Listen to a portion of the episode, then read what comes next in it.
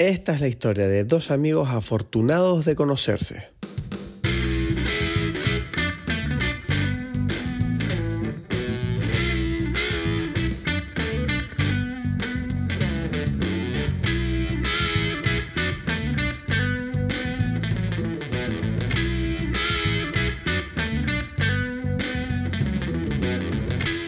Hola a todos, bienvenidos a Dime Belis. Mi nombre es Christoph Gacielo. Estoy aquí desde Tenerife con mi gran compañero. Aquí Edgar Aponte desde Berlín, como siempre, pues. ¿no? Como ¿Qué siempre, tal? como siempre. Bien, echándote de menos que nos vimos hace, hace nada. Estuvimos juntos hace cuánto? 48 horas. Sí, un poquito más, ¿no? Tres, tres, Sí. cuatro días estábamos juntos. Más o menos, exacto, sí. Y bueno, otra una vez semana, menos de una teléfono. semana. Sí, exacto. Y otra vez aquí al teléfono. Terrible, Claro, terrible. claro. Pero bueno, estuvimos juntos porque me casé, maravilloso, mi primer podcast de Dime Pelis con un anillo en el dedo, muy contento. Ya somos hombres casados aquí, aventuras de casados, Edgar. Bueno, bueno, si son aventuras. Si a eso le llamas tu aventura, es una aventura. ¿no? Sí, es una aventura, como tú dices siempre, las cosas de la vida. Exacto, exacto. Exacto. Y nada, estamos aquí de, de nuevo. Este es el segundo episodio, creo que vamos a subir después de nuestro regreso medio improvisado, que llevamos como tres o cuatro meses un poquito desaparecidos. Sí. Pero como hemos un visto poco de calentamiento, ¿no? Porque, o sea, vamos a hablar, eh, creo yo, de las películas de, o sea, pronto de las que están así como que en la discusión, ¿no? O sea, digo sí, yo. también no es sé. que también es que han sido como unos meses donde yo siento que ha habido mm, poca cosa. O sea, por lo menos en el cine, lo que sería la cartelera, ¿no? Porque han salido cosas en Netflix o en, yo qué sé, en otros países. Pero yo llevo como tres o cuatro meses que no estoy como muy emocionado por nada de lo que se estrena en las salas. Yo creo que es porque tú estabas pensando en otras cosas, porque ahorita es donde están Puede ser. pasando las mejores cosas. O sea, no, tú siempre ¿Sí? pensando en ti y no entendiendo lo que pasa en el mundo, ¿sabes?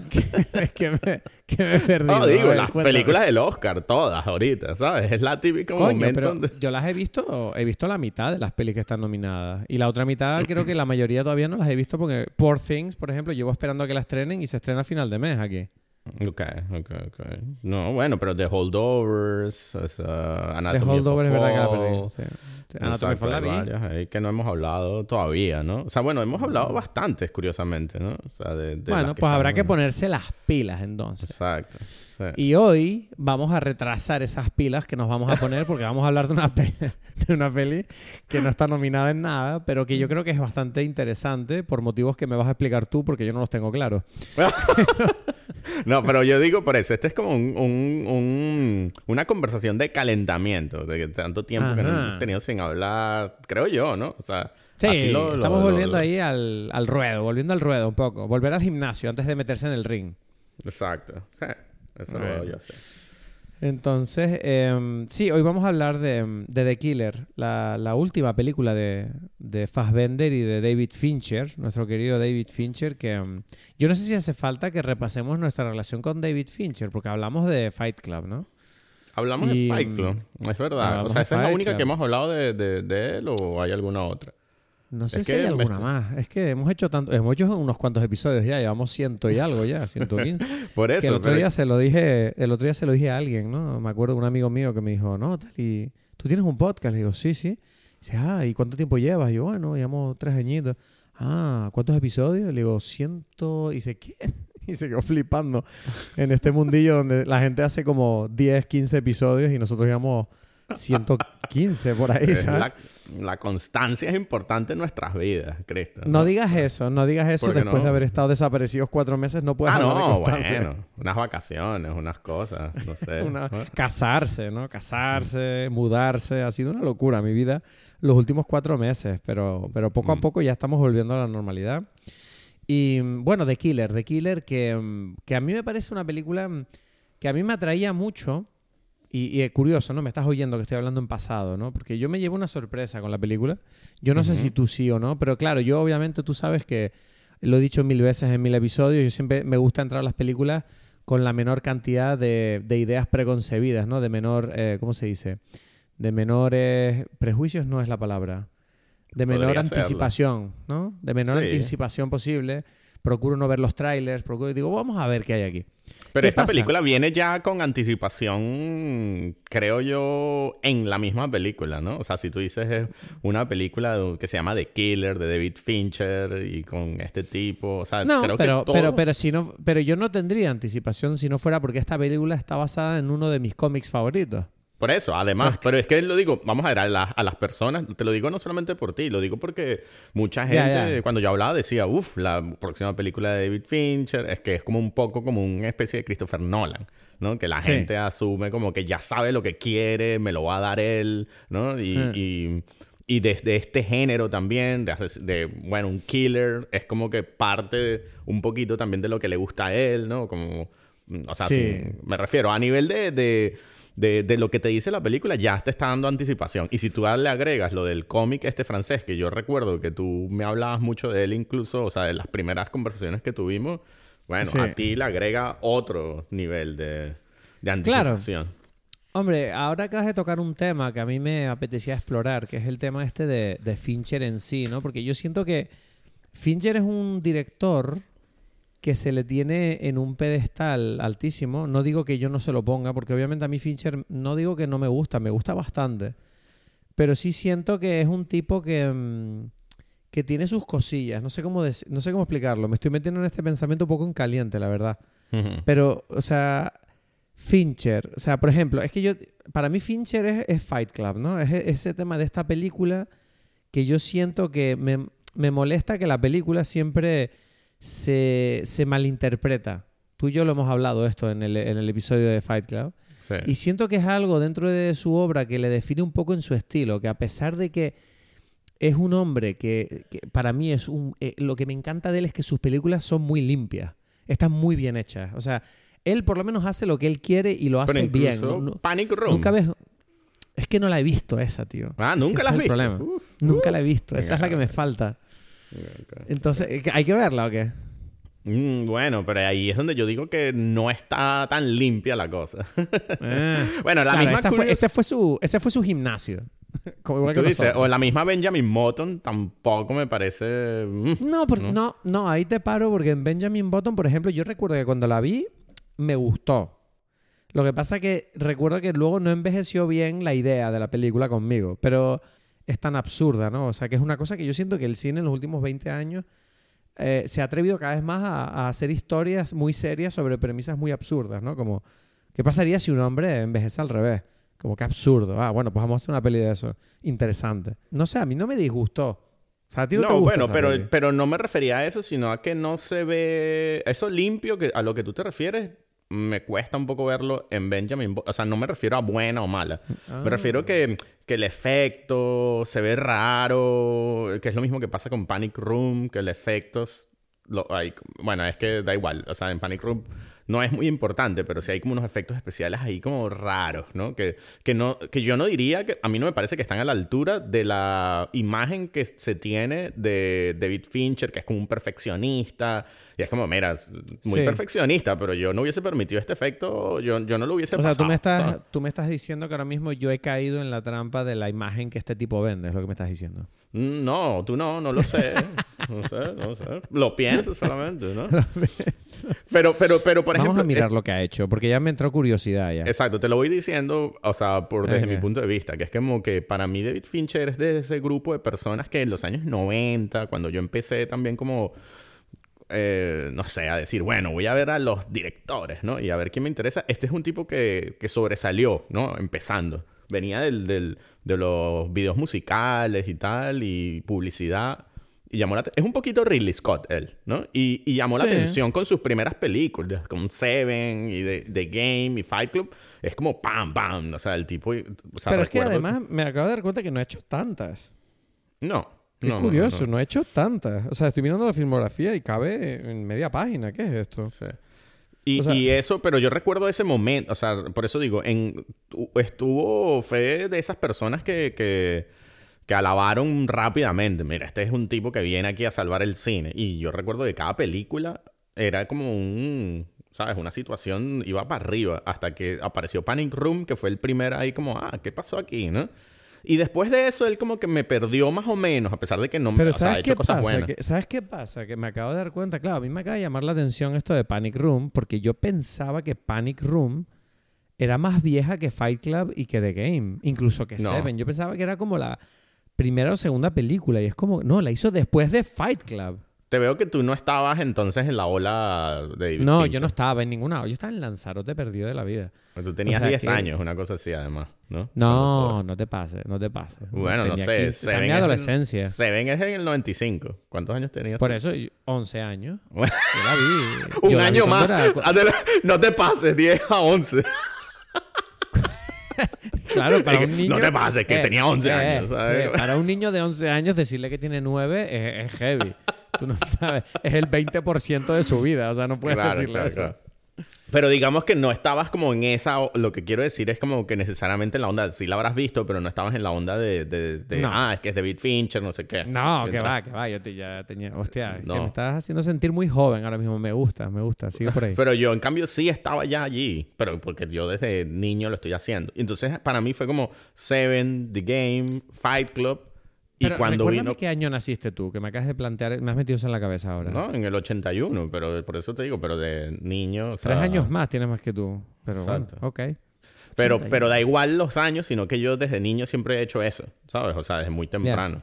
Entonces, claro, digamos que yo ya estaba yendo al cine. Y bueno, Seven, eh, ¿qué tendría yo? Allí tenía 14 años, por ahí, no sé, 13, 14. Estaba ahí Sí. como, uff, está difícil, porque esta película todo el mundo dice, no, muy fuerte, muy fuerte. Yo, pero me da igual que la voy a ver. O sea, a mí me pasó, ¿no? Esas cosas. Y después de Game y Fight Club ya estaba ya en la universidad yo, cuando Fight Club. A ver, es que yo tengo que decir una cosa, y es que yo ni de coña, o sea, hay que ver cómo la memoria te la juega, porque que me digas que Seven es su segunda película. Que o sea, para él para es su mí- primera. Que para él es su primera. Claro, porque él dice que Alien 3 no la hizo él, básicamente. Exacto. Claro. Porque para mí Seven es... La volvimos a ver, yo la volví a ver hace poco, yo no sé si tú la volviste a ver, que yo la No. quería hablar contigo aquí. Y me parece un peliculón, sinceramente. Me parece un... muy buena, o sea, es muy interesante. Y es muy Hmm. representativa de la época en la que se hizo, de los 90. Eh, A mí me llama la atención viendo esto que su, su, su relación con Ridley Scott. O sea, en mi cabeza me refiero. Es que son muy parecidos. son muy razón. Son muy parecidos. Y, y que hayan empezado con Alien, los dos, es Sí. como curioso, ¿no? Es verdad, O sea, me- sí, sí, sí. y no sé, eh, me parece curioso esta, esta de repente conexión. Y después, él como que, no sé, a partir de Panic Room, él... O sea, es curioso porque se nota Panic Room y después Zodiac. Como que voy a otra vez al mundo de los asesinos en serie, que es el que me dio a mí. ¿Sabes? que es el que me... Se nota... A eso me refiero. Como ese bajón y ese querer buscar otra vez su... Su, su nicho, ¿no? O sea, Pero es verdad que además él, él además le gusta mucho el tema de los asesinos y la gente medio psicópata. Porque claro, Zodiac, que para mí es, que es una de mis películas favoritas. Y Benjamin Button luego volvió a la de Facebook, Social Network, que también va de un psicópata en cierta forma. Mm. The Girl, la chica con el tatuaje del dragón, eh, que no sé cómo se Que llama. es en un asesino en serie también. Un asesino en serie. Gone Girl, que también va de un, bueno, supuesto asesinato. Y The Killer, que es un asesino. Luego está Mank de por medio, que para mí es una película que ni la he visto ni la voy a ver porque no me interesa lo más mínimo. Mm.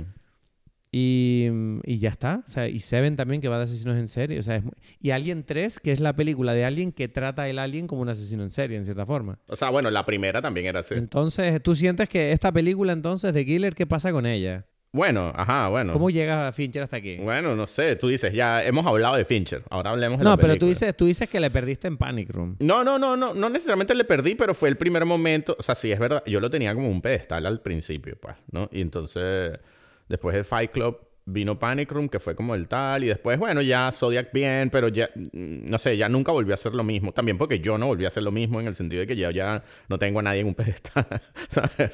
pero... para emocionarte a ti. De hecho, yo me he dado cuenta que tú tienes, tienes incluso miedo a volver a emocionarte porque no quieres la decepción. Eres como mi padre con las mascotas. ¿Cómo es tu padre con las mascotas? Mi padre, mi padre se pasó como dos décadas prácticamente eh, negando que jamás quería volver a tener perros, porque yo tenía perros con él cuando, cuando estaba con mi madre. Claro, porque se van a él morir, cuando... pues. Claro, y él decía, "Pero no, yo paso esta mierda, además hay que cuidarlos y demás. Y ahora que todos sus hijos somos mayores y hemos dejado la casa, es como que de repente se dio como que una gata se le metió en la casa, una gata callejera, y empezó a traerle cachorros. Y ahora tenemos la casa de los gatos, que tienen seis gatos allí. Y mi padre es el hombre más feliz del mundo con esos gatos, de verdad. O sea, Claro. yo... Y es como que, claro, es que él cayó otra vez en la trampa, pero, él, pero tú eres como mi padre antes de volver a caer en la trampa. Algún día alguien te va a emocionar a ti de nuevo. Esa es la, Pero a mí me esperanza emocionan que yo las tengo. Me emocionan las cosas eh, individuales y ya está. ¿Sabes? Como una película buena me emociona y, y bien. Y soy feliz. O una... o una- Claro, a ti lo que no te emociona es eh, la anticipación. A ti no te gusta el hype. Mm, pero es que el hype no me da nada, ¿no? O sea, es el... o no, sea- coño, pero, pero, pero ¿no te parece bonito a veces cuando crees que va algo increíble va a ocurrir y decides excitarte en adela- a- eh, a- eh, por adelantado, en esperando el momento? Aunque luego el momento no sea lo que tú esperabas. No sé, no hay, no hay un punto ahí. Pero es que es como... ra- Es como... Por eso digo, es como que el- esa cosa que tú estás escribiendo... O sea, es como que el momento es el momento. ¿no? Claro, es que tú me estás... Me está, eh, yo esto te lo estoy preguntando no porque yo sea así, sino porque tú me enseñaste a ser como tú. Y hay una parte de mí que me pregunta por qué no puedo volver a ser como esa gente que está en internet deseando que salga la nueva peli de no sé quién. ¿sabes? Y es como, bueno, no sé. Pero esa gente lo que pasa es que no veré. tiene más nada que hacer el- en su... o sea, porque yo qué sé, o sea, yo estoy contento de la comida que estoy comiendo en ese momento. Claro. o Yo qué sé, ¿sabes? Claro. De las co- O sea, ¿no? ¿tú crees que anticipar es un gasto de energía que no hay que... Hay que disfrutar de las cosas cuando ocurren o- y después de, de haberlas visto, ¿no? No antes. Está bien, Yeah, está bien. Es- muy. Sam Harris esto, es muy meditación.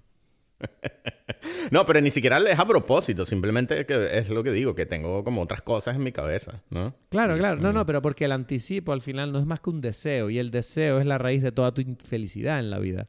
Entonces, Claro, claro, claro. tú has abandonado el deseo y ya no, no buscas el cambio. Tú eres feliz con lo que hay. Entonces, claro, da igual que Fincher te diga, uff, mi próxima película se llama The Killer. Y tú estás como, bueno, la veré, pues. Exacto, ya. ¿no? claro. Esa La filosofía de Dime Peli. Dime Peli No, y la anticipación en realidad es, bueno, sí, de las personas que han hecho cosas buenas, sí quiero verlas, pues, ¿no? O sea, eso es lo que te Claro. lo que se ganó David Fincher es decir, bueno, yo voy a ver tus películas, ¿no? Las he visto Exacto, todas. sí. ¿no? O sea, Sí, es verdad que, eh, por ejemplo, salió la nueva de Ridley Scott de Napoleón y a mí no me apetecía verla. uf, uf, No, he me apetecía todavía. nada. No, No me- no, es que no, no. me apetece. Lo peor que pude hacer además es ver el tráiler. Que dije, el tráiler me el quitó tráiler las es ganas ya. lo odié. Pero es que, o sea, yo ya no puedo con los trailers estos que ponen canciones eh, pop, no sé, de Sí. los años 90, r- remixed para hacer. Esta, no sé, esta era una canción de, de, de, de, Radiohead. Bah, Yeah. qué, qué idiotez. O sea, pero es que no puedo. Es No que puedo, no sí. No, yo estoy de acuerdo contigo, aunque, aunque entiendo lo cool que puede hacer. O sea, la primera vez que alguien lo hizo, que no sé quién fue, no me acuerdo. Sé que la famosa reciente fue Batman con Nirvana. Pero yo estoy de acuerdo contigo en que das con que es verdad que la primera vez que lo hicieron admito que me parecía una genialidad, ¿no? Como coger una canción famosa y mezclarla y hacer una nueva versión para la película que además tuvi- las letras encaja con el tema de la película. Pero luego cuando ves que hacen eso con todas, ya es como, bueno, ya está, ya gastaron el chiste, ¿sabes? Es como, no sé, ya no tiene sentido esta mierda. No, Pero, porque es solamente hacer por hacer. No, es como que, Sí. ¿sabes? No, no tiene como mucha Bueno, en- profundidad. eh, una pregunta. Entonces, claro, tú dijiste que con Panic Room bajó, con Zodiac volvió a subir, con Benjamin Button te dejó Bajó. frío. Para Sí. mí, en Social Network se la mandó. Yo creo que Social Network es increíble, es una película maravillosa, porque sobre todo porque yo de verdad no pensaba que esa película pudiera ser buena. Y me sorprende además que es una peli sobre Facebook en 2010, cuando Facebook no es ni por asomo lo que es ahora. O sea, que no es que no nada ahora.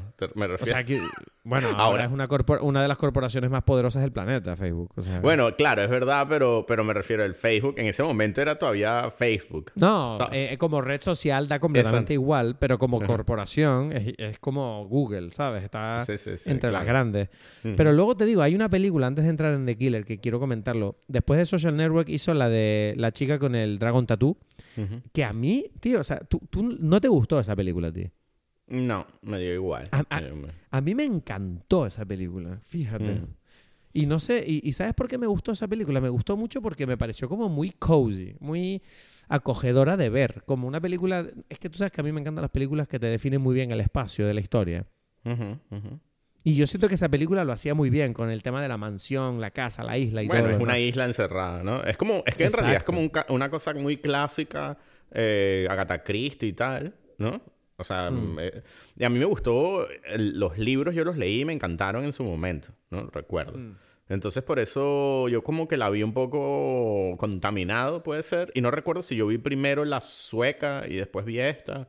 Entonces había como mucha contaminación y me pareció, más que no me haya gustado o que me molestase, me, me pareció como un gasto innecesario de, de mm, ¿cómo se llama? de energía de David Fincher. Pero, pero ahí yo ya como que empecé a darme cuenta y que bueno, es que este hombre en realidad no es necesariamente un es que ahí es donde no sé hasta qué punto es como un artista, o sea, es como que le cuesta, ¿no? Él anda ahí como haciendo sus trabajos un poco como Ridley Scott, ¿no? De, de bueno, llenar, hacer una película, ¿no? Por, por, por hacerla. Y, y, ese es, bueno, este es su caso, no está mal, ¿no? Pero, pero tú dices que la hace por hacerla. Tú dices que la hace por hacerla, pero también es verdad que yo creo que Fincher tiene una, ¿cómo se dice?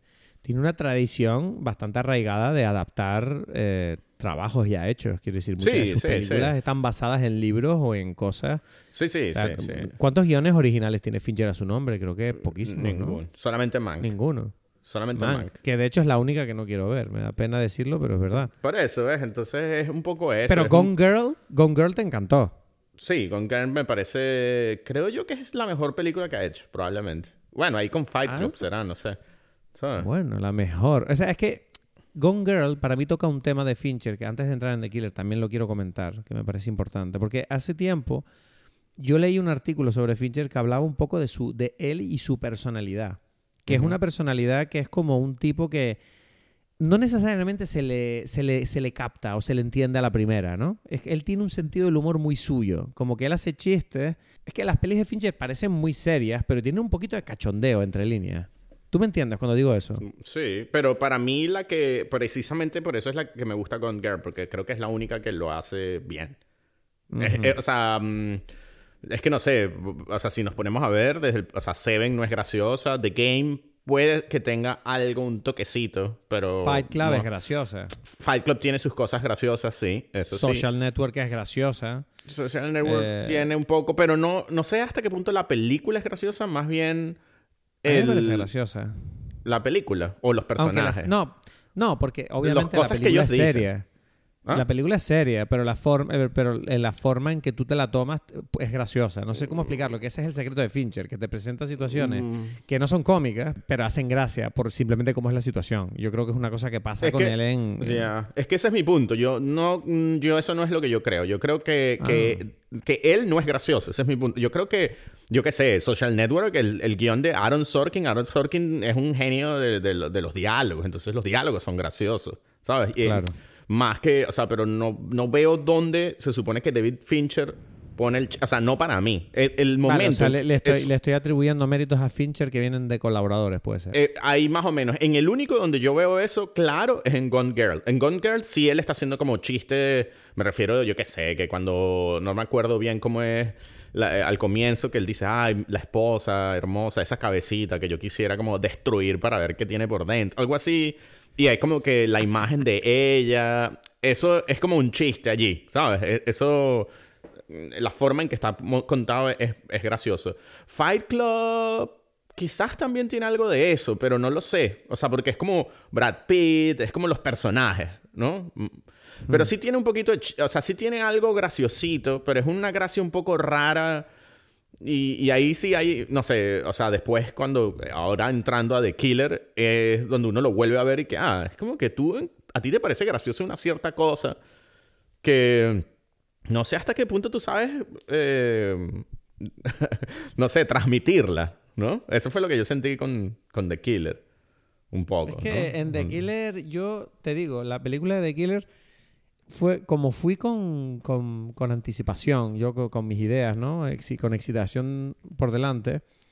Lo cierto es que me enfrenté a la película y salí bastante confundido de la misma.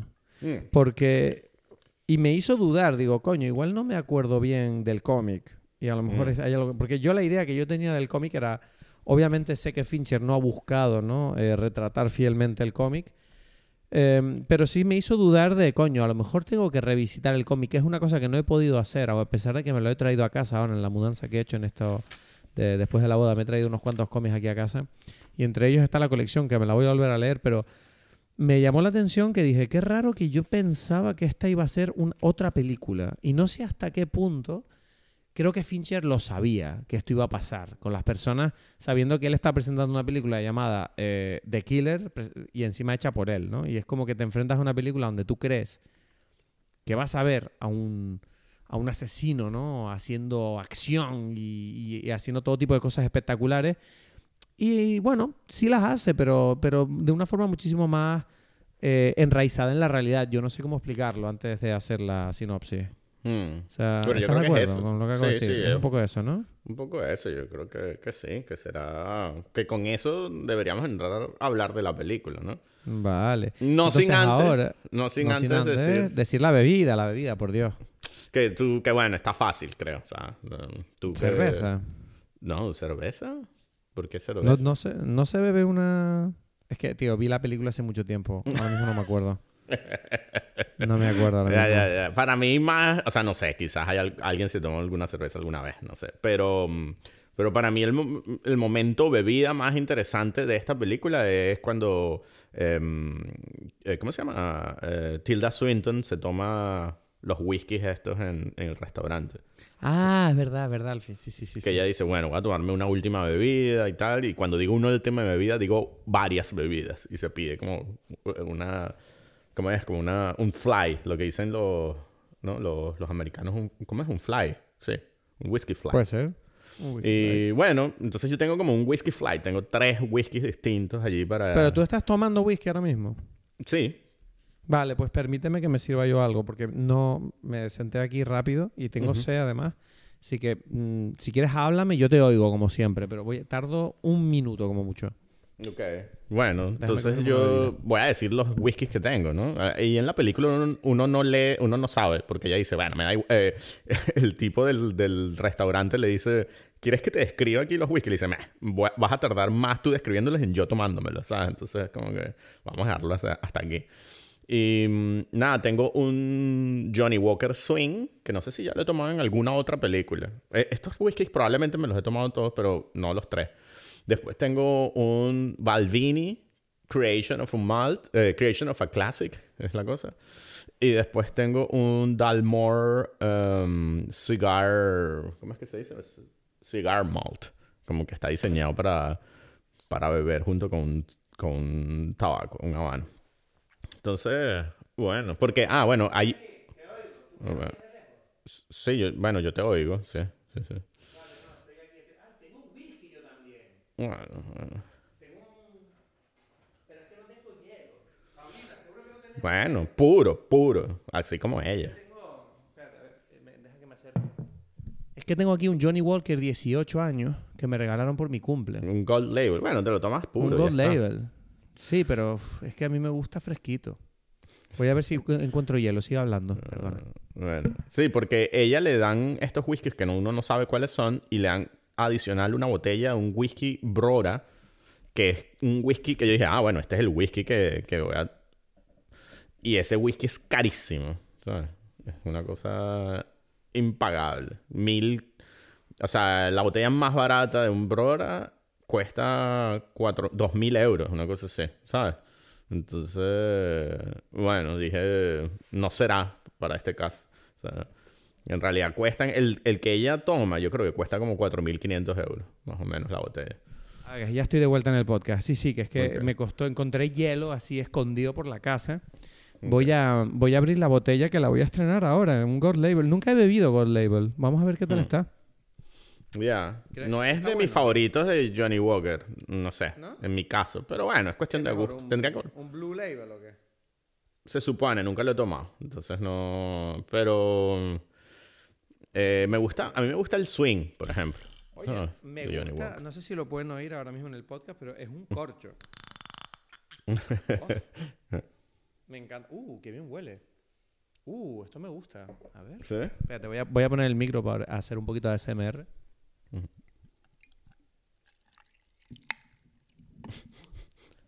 Qué rico. Bueno, no sé, la botella es muy bonita, el corcho es precioso y será un blended que a los puristas del whisky no les gusta, pero Uf. esto a mí me huele muy bien. A ver. A ver, vamos a, voy a dejar que se mezcle un fisco, pero bueno, ya está, esto ya está bien ya. A ver. A ver, voy a probar este whisky. Uf, Mm, coño, mierda. Está fuerte. Un poquito más fuerte de lo que me gusta a mí. Mm. Voy a dejar que se diluya un poquito el hielo. Aquí, este es el momento ASMR del, del podcast, ¿no? Yo también así tomando un poquito de agüita, ¿no? Es De- que eh, se me ha dado cuenta mientras lo hacía, digo, coño, esto se podría hacer, ¿no? Hay gente que se masturbaría escuchando eso. Bueno, vamos a entrar ya en The Killer, que llevamos media hora de podcast y todavía no hemos empezado con la película. Si te parece, voy a hacer una sinopsis rápida y al pie. Que tú no me la has enviado, por cierto, otra vez que no me la enviaste. Oh, uf, ya, se me olvidó Ya. completamente. Ah, se te olvidó. Aquí el profesional soy yo. Vamos allá. Mm. Tras un fatídico error, un asesino se enfrenta a sus jefes y a sí mismo en una persecución internacional que, según él, no es personal. ya, ¿Te ¿no? gustó? ¿Te gustó? Sí, ¿Te gustó? sí, sí, me gustó. Tengo, te- tengo que admitir que la cogí de Film Affinity y cuando la leí dije, maravillosa. Esta es la, esta es la sinopsis. Ok, ok. Bueno, eh, tú decías que, mm, que te agarró un poco de sorpresa porque tú tenías Sí. como otra expectativa, ¿no? Sí, tío, tenía una expectativa de que. Porque yo recuerdo que en el cómic original, y aquí el- los que. Los que Eso, yo quiero que me hables del cómic, que, que Sí. recuerdo que te encantaba y tú me hablaste. Me encanta todavía, sí, sí.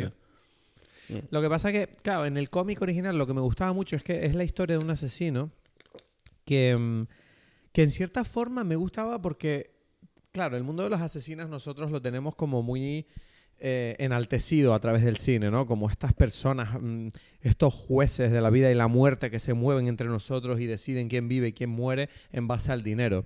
En este cómic enseñaban la figura de este asesino que obviamente el primer detalle que te llama la atención es lo metódico y lo profesional que es, pero al mismo tiempo te enseña cómo él se convirtió en esa persona y te das cuenta que son unos comienzos como muy banales. O sea, es como un tipo... En el cómic original, él era, creo que esto de hecho sirve un poco como precuela de la película, porque esto no lo tratan, pero básicamente él se mete a, a asesino porque él lo ve como una forma de, de ganar dinero fácil y ya. O sea, no es que él tenga una especial eh, pasión por matar ni por arreglar el Mm. mundo. Él es como que una vez él tiene como unos amigos así. Él es un tipo como además siempre como medio bien vestido, tranquilo, limpio y tal, pero él tiene unos amigos así medio malandros y un día le, le piden, mira, tú puedes pegarle una paliza a este hombre. Eh, y el otro como que, bueno, no sé, depende cuánto dinero me des. Y entonces es como que es un trabajo fácil, es como simplemente pegarle a un tipo, ¿no? Que además él era... Y resulta que pegándole la paliza lo mata sin querer. Y se da cuenta él de, uy, qué fácil es matar a alguien. No me había dado cuenta. Él no era consciente. Y luego él ya dice, bueno, a mí no me importa que me den dinero para matar. Y es como que en ningún momento él, él no cree que él sea cool, ¿sabes? Es como que él simplemente dice, bueno, yo mato, pues, o sea, no sé, es mi trabajo, o sea, y tengo cuidado porque obvio que, que, que ser asesino, pues, si te pillan acabas en la cárcel. Y ya, o sea, y es esa banalidad, esa tranquilidad del personaje que me, gusta, me gustaba mucho, que yo creo que en cierto modo, hasta que no vi la peli de Fincher, no fui consciente de la importancia de ese tema en, en la obra. Ya. Pero sí que es Bueno, verdad que en el cómic, perdón, No, no. Sí, en el cómic.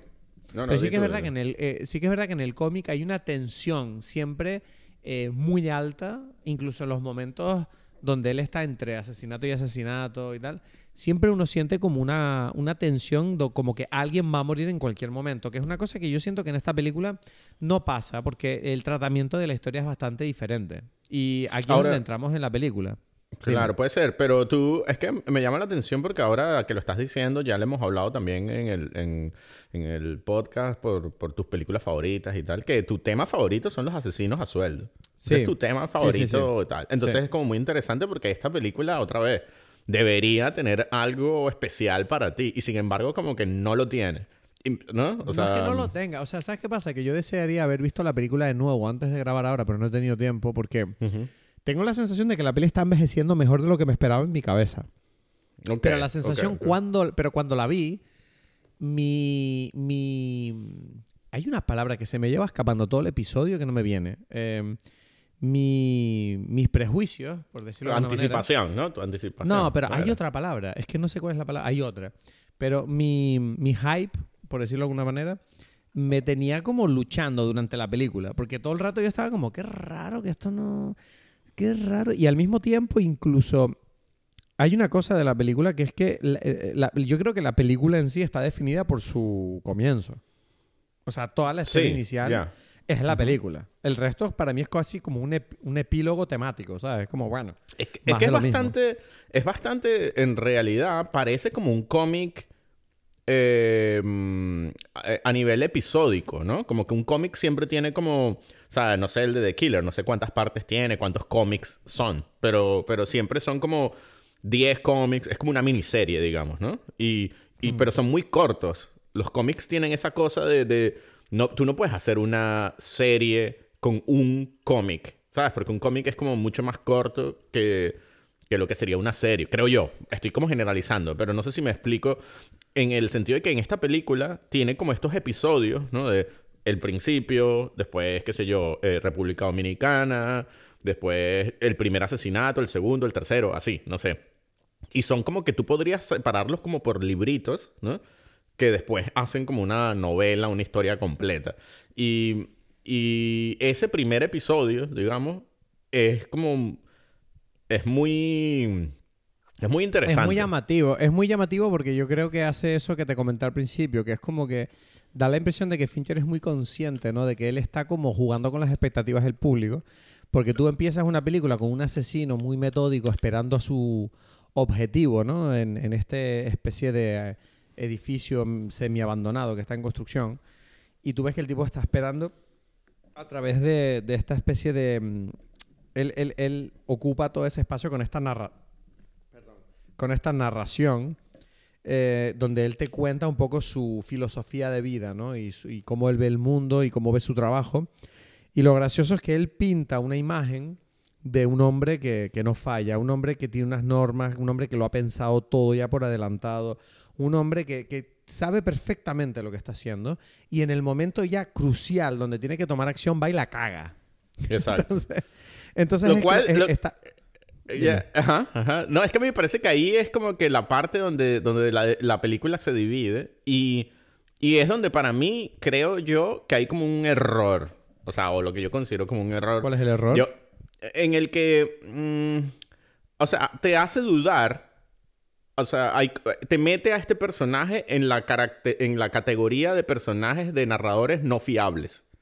Y en realidad, Hombre, él- sí, sí. Pero en realidad él sí es fiable, porque en realidad él, o sea, yo creo que hasta ese momento, todo lo, todo, todas las pistas que te da la película, es como, en efecto, esta es la esto es su primer error. ¿Sabes? No es que él en realidad esté cagándola todo el tiempo y él se cree un, un, un asesino súper especial que en realidad no es. Sí, No sé si- o sea, yo no, yo no entendí. Claro, yo en ningún momento de la película pensé que él era un tipo que la suele cagar. Yo creo que es que él está lidiando con su primer error y toda la película es él. Por eso él está tan orgulloso en su primer monólogo, porque él no se imagina que todo puede salir tan mal como finalmente ocurre, ¿no? Y Exacto. por eso es interesante ver que el resto de la película no es más que él intentando, yendo por un camino que él nunca ha caminado antes, que es el de Sí. tener que enmendar un error.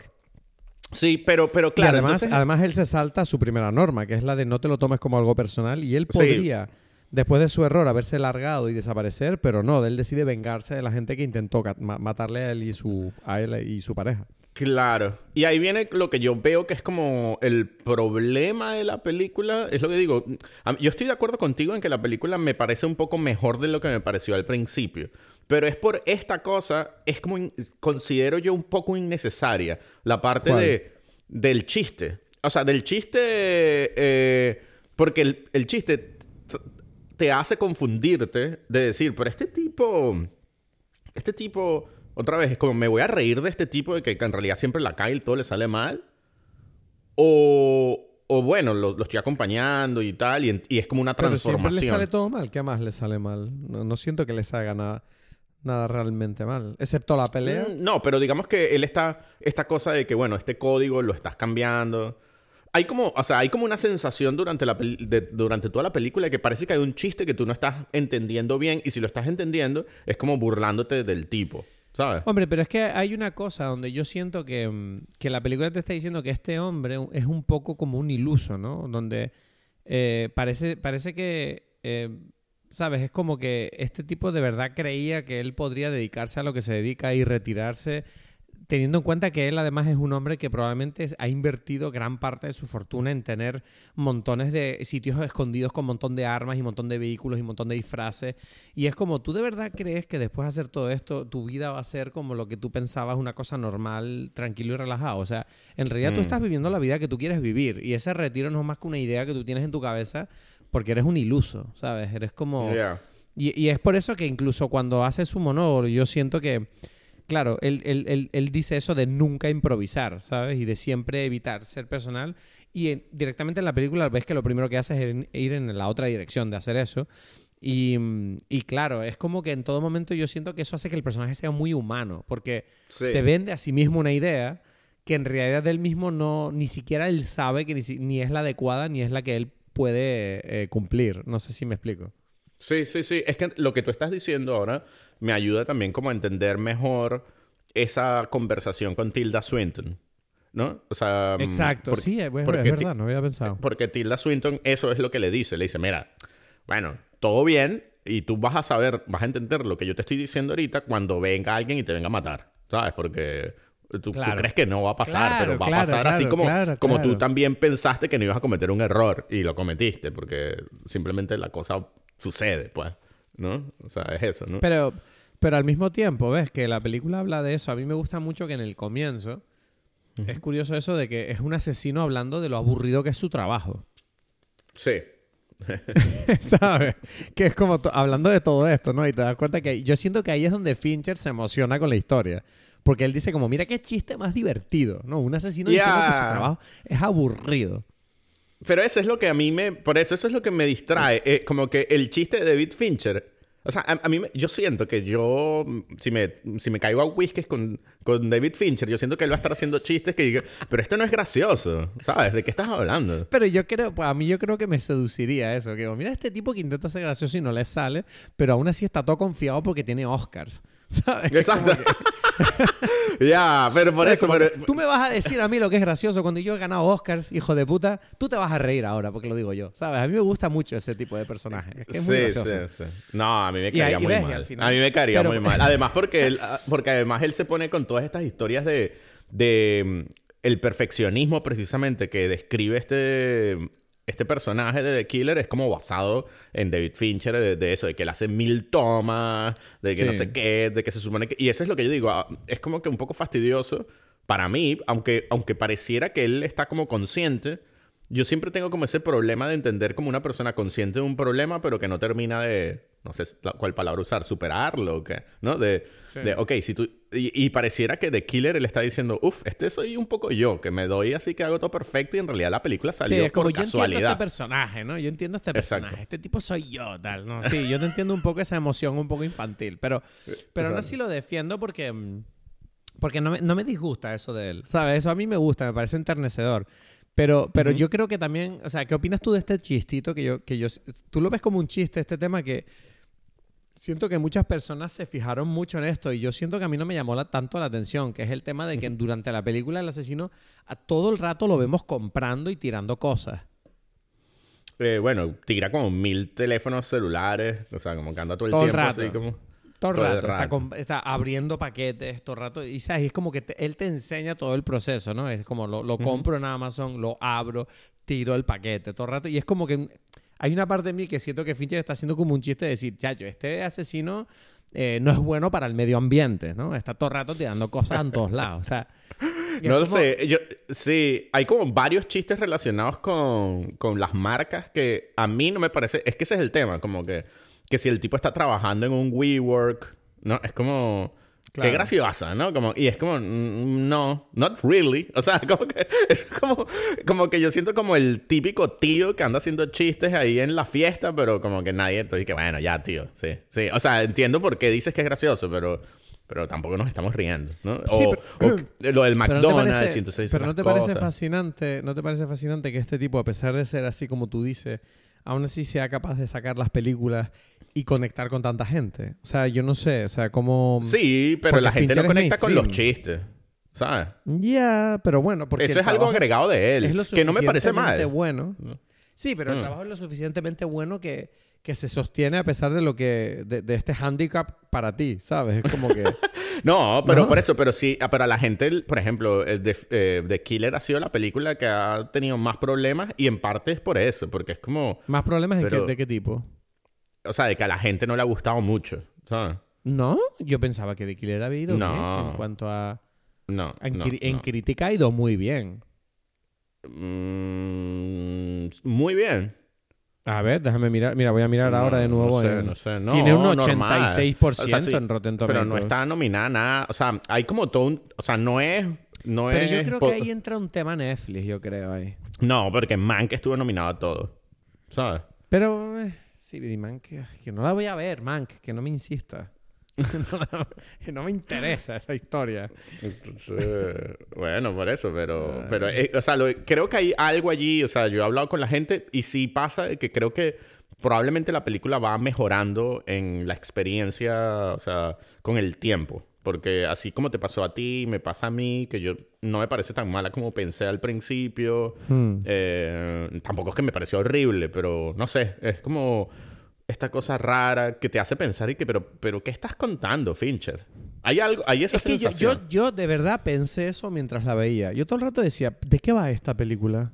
Sí. Porque eh, de verdad que incluso me atrevo a decir que a pesar de todo, la historia es súper sencilla.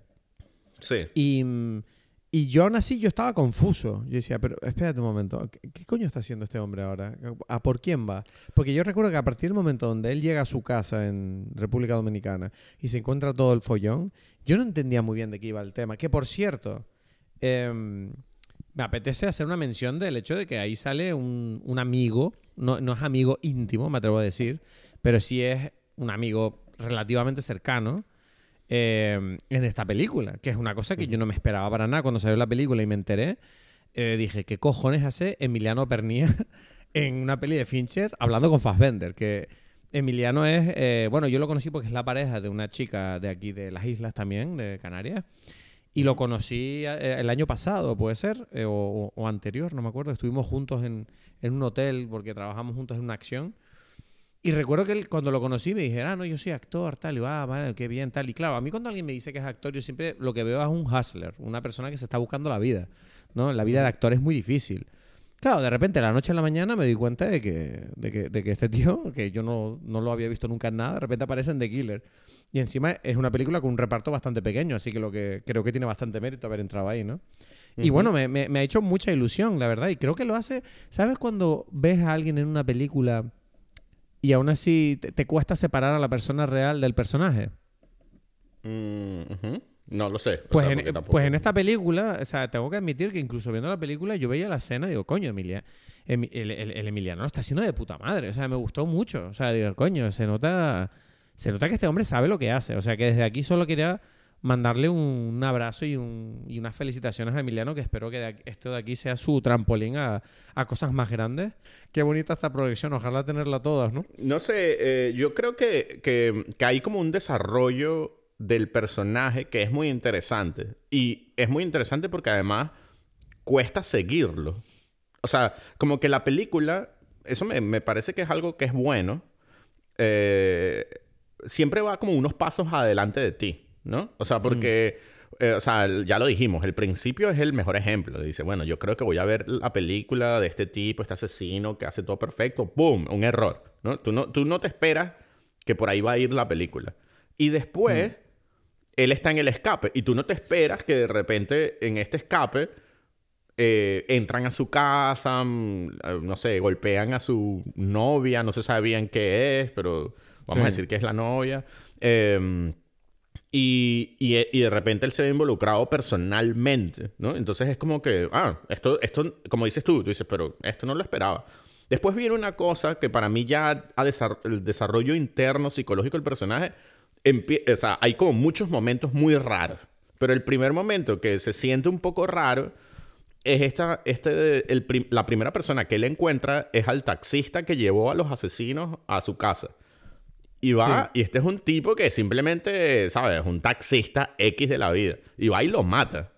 ¿No? Es como que lo mata. Sí. Y, y a, es mí, como. a, mí, a mí me se apetece siente raro. eso. Sí. No, pa- eh, o sea, para mí no es raro. ¿Te puedo explicar por qué? No, se siente, o sea, vamos, es que sí, o sea, lo comento porque, porque te medio sorprende, ¿no? Porque es como que esto, en el, en, pareciera que, otra vez, estamos teniendo en cuenta que tenemos como, eh, al principio como muy fuerte su, su mantra y sus reglas y tal, y, y parece salirse un poco porque es como, ¿esto en qué te ayuda a ti, ¿no? O sea, Hombre, en este primer lugar, en primer lugar, la ayuda que él no deja testigos. O sea, él es un fantasma. Entonces, él, cualquier persona con la que habla, yo creo que ya de por sí, ya, si tú hablas con esta persona, sobre todo de un tema tan delicado como el que, que el que está hablando, eh, estás en peligro. Porque este hombre no deja rastros. Pero te digo una cosa, es que Ya. a mí una cosa que me parece que hace bien la película, no deja de ser una película que habla de un asesino, una persona que no es buena.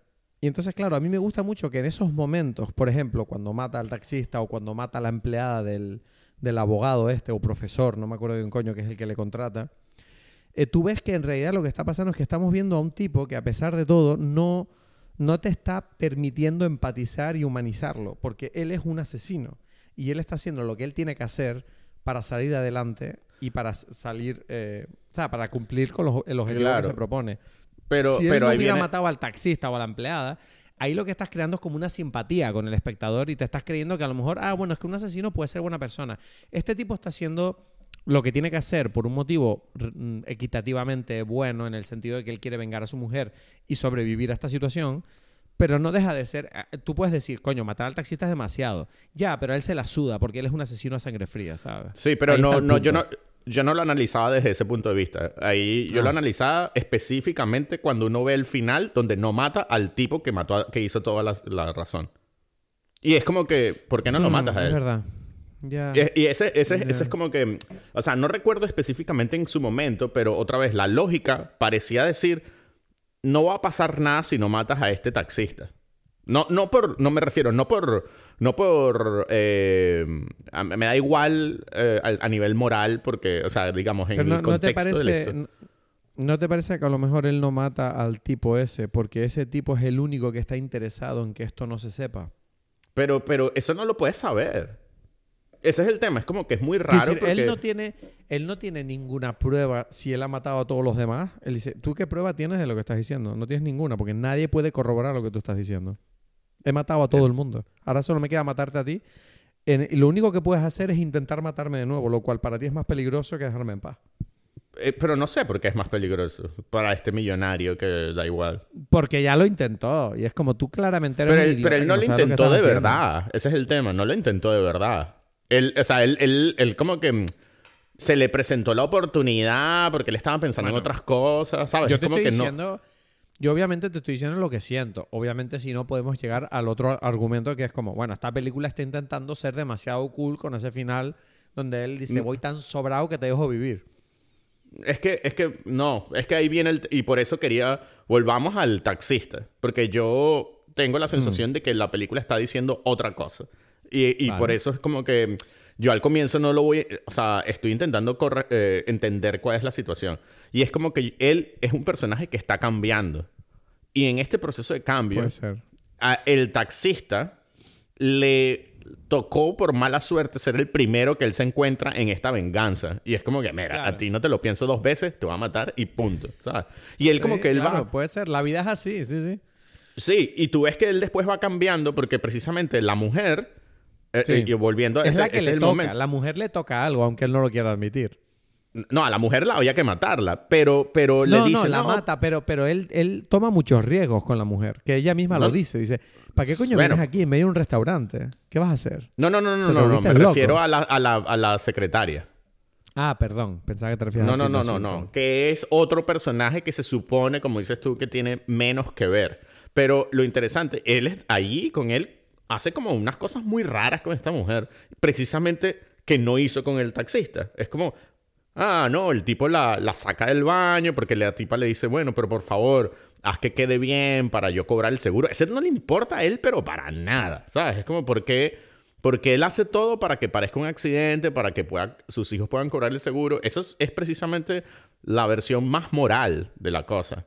Que es lo que, precisamente por eso digo que, que esto del, del no valor moral es medio... No, porque la película te está diciendo, mira cómo este tipo de repente se va o sea, deja de ser un asesino para hacer esto bien, entre comillas, ¿sabes? Y es como muy, precisamente ese es otro momento donde tú sientes, pero ¿qué, qué estás haciendo? ¿Sabes? Y por bueno, pero eso cuadra con la película si tú me estás diciendo que él va evolucionando al taxista. Por eso, o sea, eso es lo que estoy diciendo, que esa es la forma en que lo entiendo ahora. Estoy diciendo, estoy intentando encontrar como, bueno, ¿por qué está pasando esto? ¿Sabes? Qué bonito. Y pareciera que hay como un tema, hay como un cambio. Como que este personaje eh, que, comienza no es el del final. Pero las diferencias son, están como demasiado... Pero tiene eh, todo el sentido lo que estás diciendo. Sí, o sea, no lo sé, pareciera que sí, pero, pero me cuesta un poco, está todo como medio escondido, ¿sabes? Como en una sensación que tú sientes, pero esto es raro, ¿no? Como eso de, este tipo que no mate a esto, pero es raro. El mundo de los asesinos es raro, o sea, que si no, no somos asesinos ni tú ni yo, que decir. A mí me gusta. Sí, pero él también. O sea, pero vamos a ver, pero esto es una película, no, no está contando un mm, documental. Ya, pero me está gustando, me está gustando lo que dice. Porque yo, ves, yo no me he dado cuenta de esa transición. Y la verdad que no, mm. me había, no me había ni preguntado por qué deja vivir al tipo al final. Pero por ejemplo, sí me gusta. También ah, podemos hablar un momentito de la pelea, de la, la única gran pelea de la película, que es la del tipo gigante ese que lo pilla en su casa. Que esa pelea, o sea, me parece que está excelentemente rodada, ¿no? O sea, que si te duele te duelen los golpes y es como y me encanta lo animal que es el hombre ese, ¿no? Que yo no me acuerdo qué es lo que le hace, que le hace tener una ventaja al principio, como que lo droga, puede ser que lo droga o algo así, o qué fue lo que le hace, le, le hiere al principio, pero aún así el tipo como que puede con él, es una cosa rara. Sí, no, no. O sea, yo creo que es como. Ah, no, no. Me acuerdo, me acuerdo que, me acuerdo que era no, que como que el otro cree que le va a pillar por sorpresa, pero él se da cuenta que hay un asesino en su casa enseguida. Y es como que e, eso pilla al, asesino un poquito por sorpresa, como dice, mierda, este tipo es más, está más atento de lo que yo pensaba, no es un tipo cualquiera. Y es como, es divertido ver al asesino en esa pelea todo el rato intentando improvisar, como, ¿qué hago? Le tiro cosas de la casa, le corro por la casa, ¿dónde está la pistola? Le tiro una almohada, no sé lo que. Y se dan de golpes como, se dan de coñazos, pero como locos. O sea, no sé, a mí me parece excelente esa pelea porque pone unos stakes muy buenos. Sí, es, como que creo que la secuencia más compleja de, la, de, esta película, ¿no? Creo yo. Mm. Y es como que ahí donde David Fincher como que muestra bueno, que es un tipo que sabe, ¿no? Dirigir, porque está muy bien contada como todo lo, o sea, como la narrativa de esta pelea, muy clara, muy en todos los sentidos, audiovisual, eh, como esta secuencia en cada espacio que uno entiende. Eh, que, cuáles son las ventajas y desventajas de cada uno. Está como y el chistito, el chistito es excelente porque tú ves que acaba la pelea y no es que haya una sensación de victoria, sino de hartazgo del asesino, como diciendo, ah, qué trabajo más ladilla que yo tengo, de verdad. Bueno, no, pero después aparece el perro. Claro, claro, pero el perro... No, que ah, tiene que salir corriendo. El perro se despierta y sale corriendo y él como... Y, claro, es como acabo de matar a este gigante, pero no puedo con el perro. Y ella a estas alturas ya no puedo ni con el perro. Porque además yo pensaba, digo, wow, capaz que lo mata. Porque viendo una película donde te llevas decepciones todo el rato, donde este tipo mata al taxista, mata a la profesora, capaz que mata al perro también, pero no lo hace. Dice, menos mal, el perro escapó, ¿sabes? Dice, menos mal. Pero, mm, pero no sé, o sea, aún así, em, lo que, a medida que lo voy hablando contigo, me estoy dando cuenta que esta película cada vez más tengo que verla de nuevo. Sí, sí, sí, sí. Tiene, o sea, tiene muchas cosas, ¿no? Eso es lo interesante, que para hacer una película tan sencilla, ¿no? Como dices tú, como que la eh, o sea, el, el, ¿Cómo se llama? Los eventos que suceden son un, dos, tres y ya está, no hay nada más. Pero tiene como muchos detalles, muchos detalles, como todo. ¿Tú no, ¿tú no sientes que Fincher, con esta película, en cierta forma, un poco yendo con el mantra del asesino, no tiene, no tiene especial intención de, de ser demasiado espectacular con nada de la película? Porque la película a mí me parece espectacular en el sentido de que puede estar bien hecha, está bien editada, bien actuada, que por cierto Fassbender me parece como perfecto para este papel, que me ha recordado mucho al Fassbender de Shame.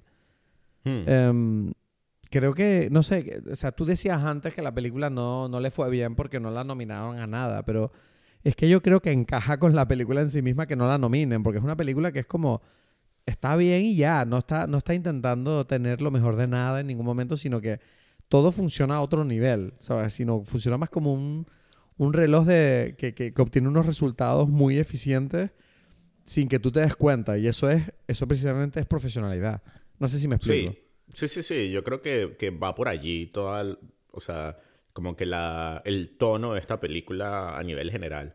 Y es como curioso que hace que parezca una cosa muy totalmente poco relevante, pero que tenga tantas cosas, ¿no? O sea, es como... Eso siempre son como las mejores historias, pues, ¿no? Eso de sacar de poco mucho. Y por eso a veces siento, y ese es el tema, que no sé hasta qué punto me... O sea, todas estas cosas, otra vez, lo de las marcas, que todo el tiempo está que sí, Amazon, WeWork, McDonald's, FedEx, ¿sabes? Hay como Sí. eh, toda esta utilización de estas marcas, como de una forma como, no lo sé, no sé por qué a mí me fastidia un poco, pero bueno, es como, no, No, sé. yo lo que siento que está haciendo con eso lo hace adrede, porque yo creo que Por lo que supuesto que, está... lo, no, lo que lo- está- lo sé no, que no, lo hace escúchame. adrede, pero, No, no, perdón, escúchame, pero es como pero que, el no motivo, sé. El motivo por el cual él usa esa, esa cosa, yo creo que es un poco para mostrar cómo los aspectos más espectaculares o fantasiosos de nuestra sociedad, como podría ser el de un asesino sueldo, que tiene esta vida tan loca que a cualquiera persona de nosotros nos podría explotar la cabeza, ¿no? Solo, solo viendo lo que hace o, o- o él contándonoslo. Eh, a veces pasa delante de nuestras narices, pero no lo vemos porque tenemos la atención desviada en cualquier tontería, como puede ser nuestro teléfono móvil o nuestra adicción a cualquiera de las miles de cosas, como puede ser la comida rápida o, el cine o, todas estas marcas que tú estás nombrando. Entonces, a, mí la sensación que me produce esta película es que está mostrándote todo ese caos de corporaciones, de empresas, de cosas, de entretenimiento, de comida, de todo, donde nosotros estamos como navegando este mar y en medio de toda esa, de ese mar está este personaje que está inmiscuyéndose y desapareciendo y navegando esto sin que nosotros nos demos cuenta en ningún momento de que él existe.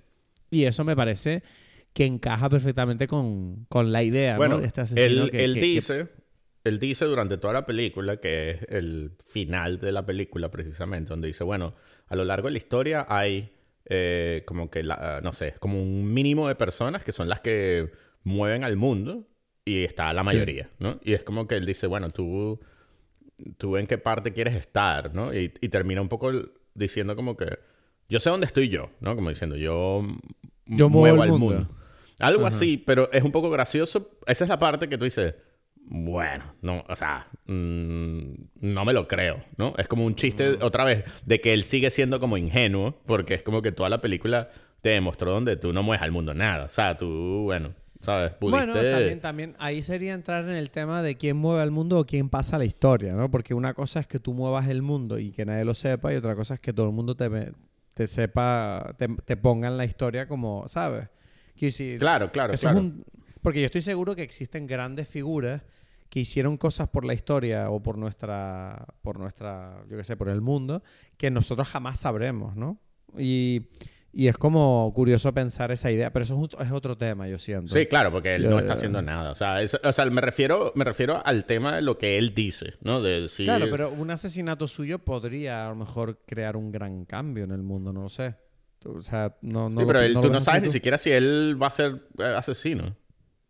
La película no está, o sea, no pareciera Bueno, yo decir creo que, que, la, no. la película incita, yo creo que la... Ah, ¿tú crees que él se retira al final de la película? Mm, pareciera un poco, porque... Ah, Porque- Yo, yo no, yo no lo veía así. Curioso. Pero es que él ya no tiene con quién trabajar. O sea, porque ese es... Mm. la- o sea, él mata a todo eso, ¿sabes? A todo su, su, sistema. Entonces, como, o sea... No sé, ¿sabes? ¿Dónde consigue Bueno, contratos pero- y tal? Pero uno puede volver... O sea, que si eso se puede volver a montar de alguna forma, no sé. Igual que no- antes no había nada, no sé.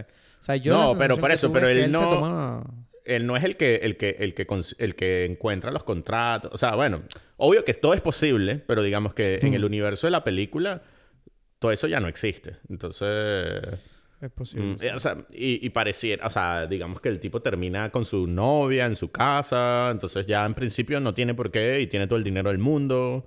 ¿No? O sea, Claro, él, él supuestamente está viviendo ese retiro dorado del que yo digo que es un iluso, en cierta forma. Exactamente, exactamente. Eso sí, o sea, eso sí es parte de la historia. Pero, es pero donde- yo, pero yo siento que lo que dice Tilda Swinton pesa mucho. Todo eso que él- ella dice de, pero es que a ti te van a matar.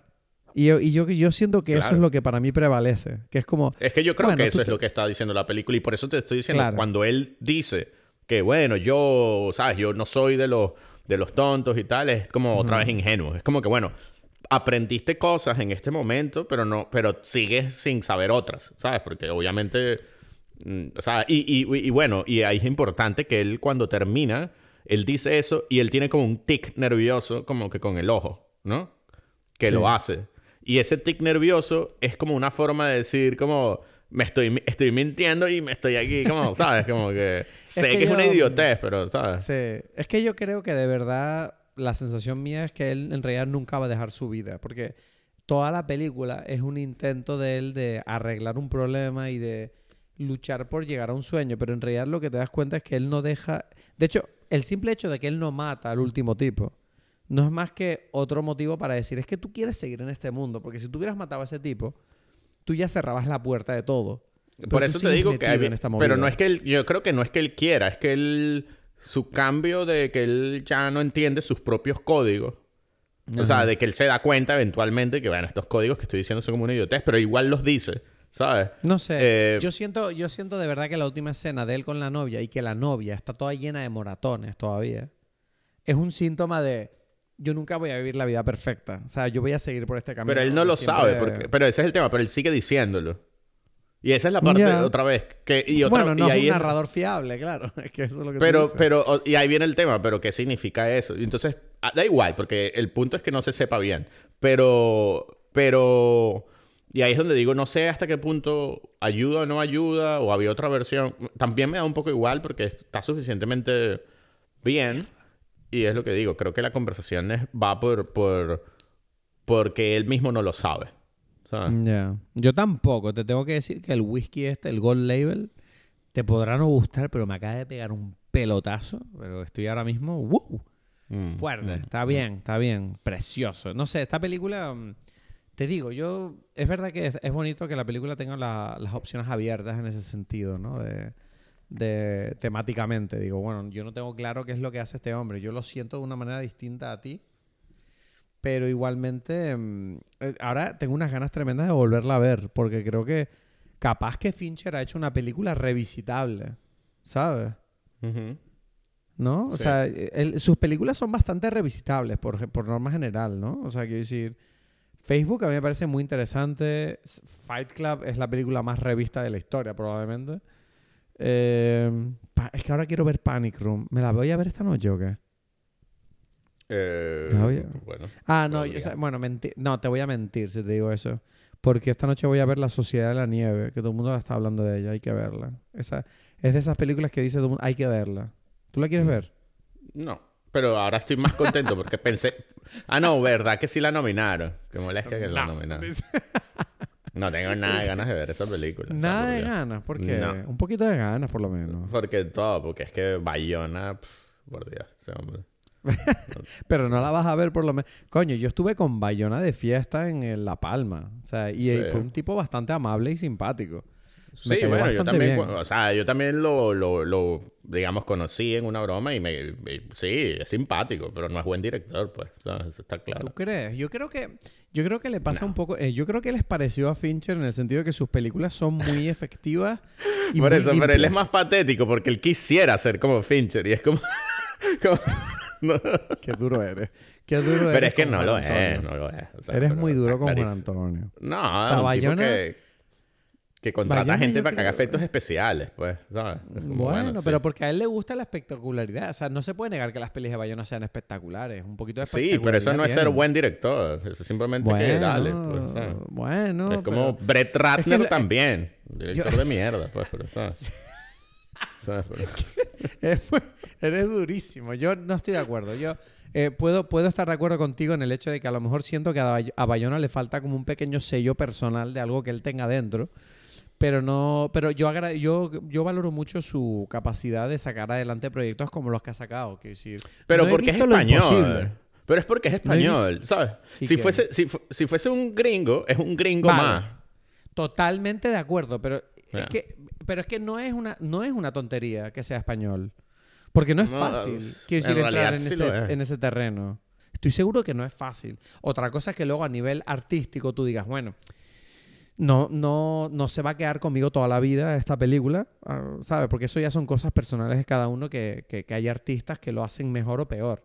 Pero como trabajador, que al final me gusta a mí mucho mm, me gusta mucho recordar a la gente que el cine no es solo un arte y algo mágico, sino también un trabajo. Y yo creo que como un profesional de, de cinematografía, a mí me apetece ahora mismo defender un poquito a Bayona, a pesar de que no he visto la película, que la voy a ver esta noche, que igual, yo qué sé, igual no me gusta. Pero, coño, mm, las pelis en general de él, te puede- no- igual no me apasionan, pero disgustarme no me, no me disgustan.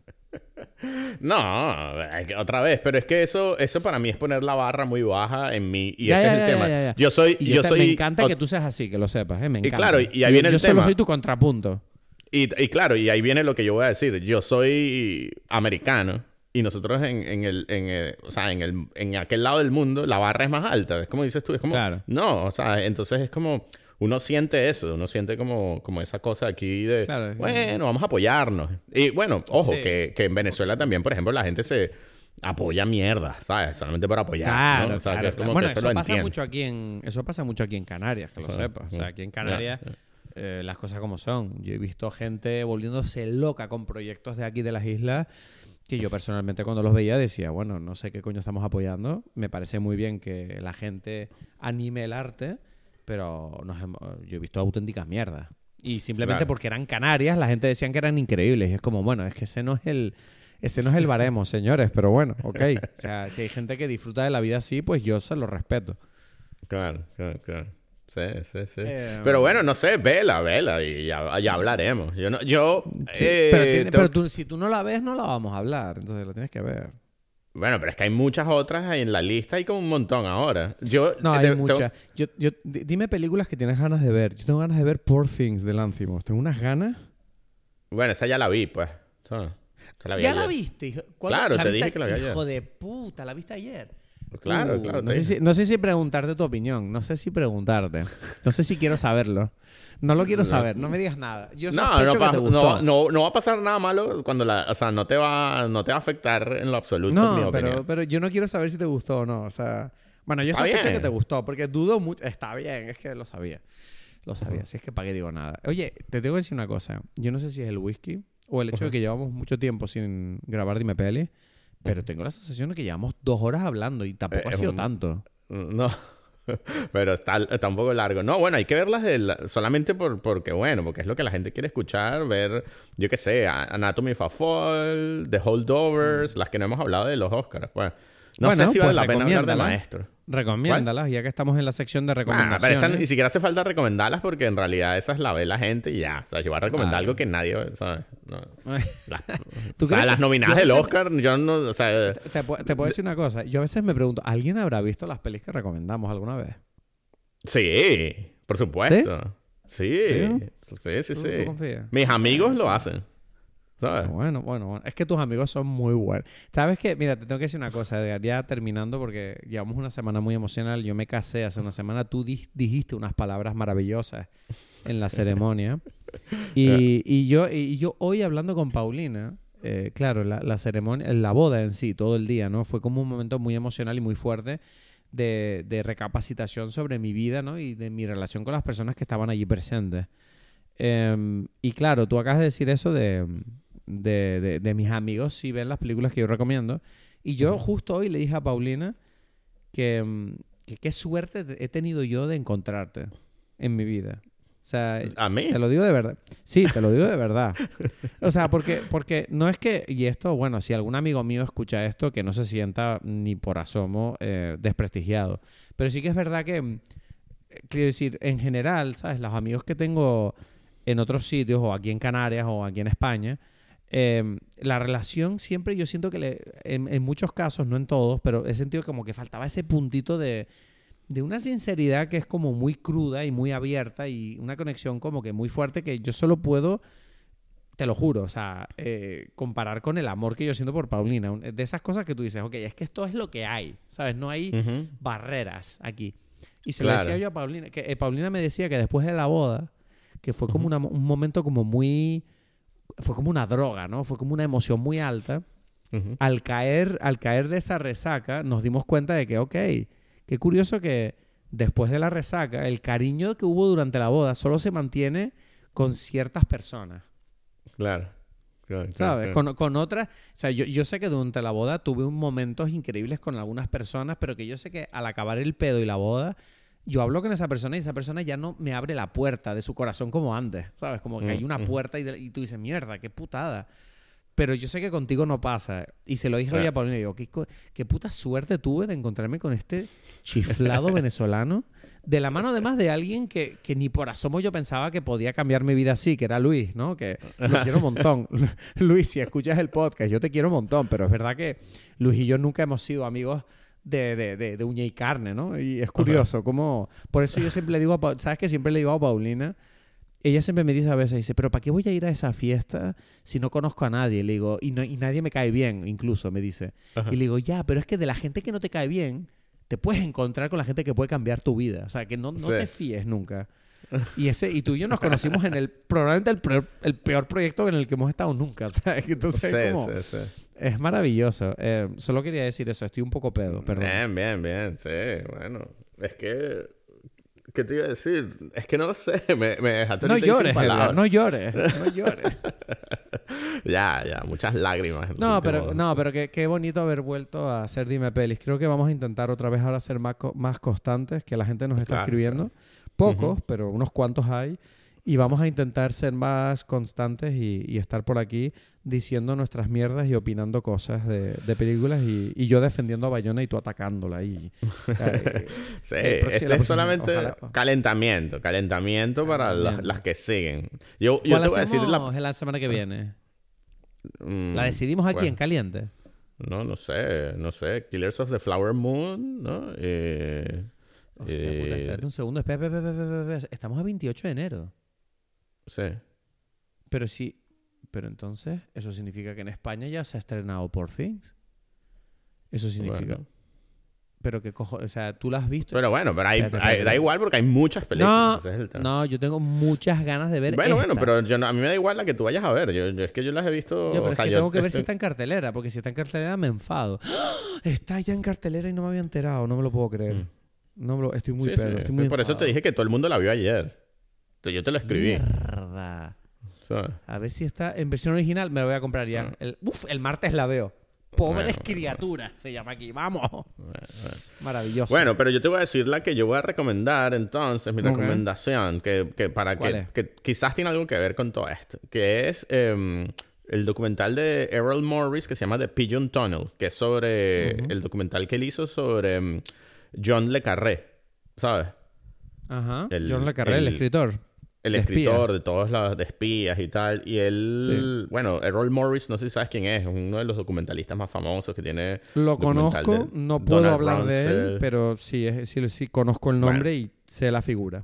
Tiene, tiene, o sea, documentales de personas y de, eh, son, es como uno de los documentalistas más famosos y hizo su más reciente película, es un documental, sobre, o sea, él entrevista a John Le Carré y es muy interesante porque tú sabes que él, bueno, era un escritor que fue, él espía también, o sea, él cuenta como sus historias Ajá. porque él era espía. Entonces, es como una mezcla de, bueno, cómo se ve él como espía, como escritor, y tiene unas historias, bueno, eh, todo es porque su papá era como un tipo que era un, un ¿cómo es? Un, eh, un estafador profesional. Entonces es uf, increíble toda la historia de este tipo. Y hay como esta cosa y dices, pero tú, ¿qué parte de historia de esto es verdad? ¿Qué parte no lo es? Que me recuerda un poco de Killer, pues, ¿sabes? Y, y por eso me parece que pega, que me gusta mucho. Pues mira, me acabas de recordar, justo el otro día estaban hablando de estafadores profesionales, creo que fue ayer, estaba escuchando un podcast que hablaba de esto, y lo acabas de nombrar tú ahora, y me acordé de esa película de Nicolas Cage que, que va sobre estafadores. ¿Cómo se llamaba? Matchstick Ma- Man. Ma- Man. No sé por qué dije, coño, esa película. Otra vez. No, ah, no, ya estás enfadado otra vez. Es que no sé es que feliz. mm, bah, es totalmente X esa película. Ah. ¿Cómo que X? Vale, ¿cuál es la mejor película de estafadores para ti? The Grifters, probablemente. Aunque no, mentira, mentira. Eh, Nueve Reinas, creo. The Grifters. The ¿Cuál es Grifters es, muy Nueve buena. reinas. Nueve reinas, pero nueve reinas de quién es? De. mm, Uf, es que ahora no me acuerdo cómo es que se llama. Eh, algo así es como. de Fabián Bielinski. Exacto, Fabián Bielinski. Hizo como tres películas y todas muy buenas. Ah, coño, Nueve Reinas es un peliculón, joder. Es que pensaba que estabas hablando de Tres Reyes, no sé por qué. Nueve Reinas, me- me- mi cabeza hizo como una conexión. Eh, Tres Reyes. No, no, ok, ok. Nueve Reinas es excelente. Nueve Reinas, yo la quiero volver a ver. La vi en la universidad. O sea, esa película la tengo súper olvidada. Es- ¿Crees que hay que volverla a ver? Yo voy a recomendar Nueve Reinas, porque no la he visto, que la voy a ver con ustedes si le deciden tomar mi recomendación. Pero la, la que sí que he visto recientemente, que me gustó bastante, que me pareció interesante, es la de Dream Scenario. Ok, ok, ok. Tú la viste, Dream Scenario, ¿no? Sí, sí. Que es una peli de Nicolas Cage también, que bueno, me parece interesante que es de esas películas que nombré antes como que tiene una premisa un poco absurda, que es la idea de que todo muchas personas empiezan a soñar con este hombre sin conocerlo de nada y todo lo que ocurre en la vida de esta persona en base a esto, ¿no? Como que interesante. Entonces, me pareció una película que era, bueno, interesante, que me pareció bastante entretenida y no quiero revelar mucho más, porque yo creo que las pelis hay que verlas sin que nadie te diga mucho. Yo solo le- te digo que me gustó y se nota Bien. que estoy borracho porque me está costando hilar las frases. Bueno, bueno, bien. Bueno, eso, eso es la vida para mí. Bueno, nada, pues entonces, nada, bueno, la semana que viene otra película, pues. Ok, la semana que viene habrá otra película, no se sabe cuál. Proba- probablemente va a ser Poor Things, porque la voy a ver el martes y te voy a forzar a hacer un podcast. Ok, ok. Bueno, entonces eso Bueno. será, pues. Eso será, pues. Venga, un Vale. abrazote. Qué bueno el Gold Label, vale. Muchísimas gracias por acompañarnos una semana más. Espero que te haya gustado el episodio. Recuerda dejarnos una review, sea donde sea que nos escuchas, y nos vemos la semana que viene para hablar de Pobres Criaturas, Poor Things de Yorgos Lántimos, una de las películas del año, aquí en Dime Pelis.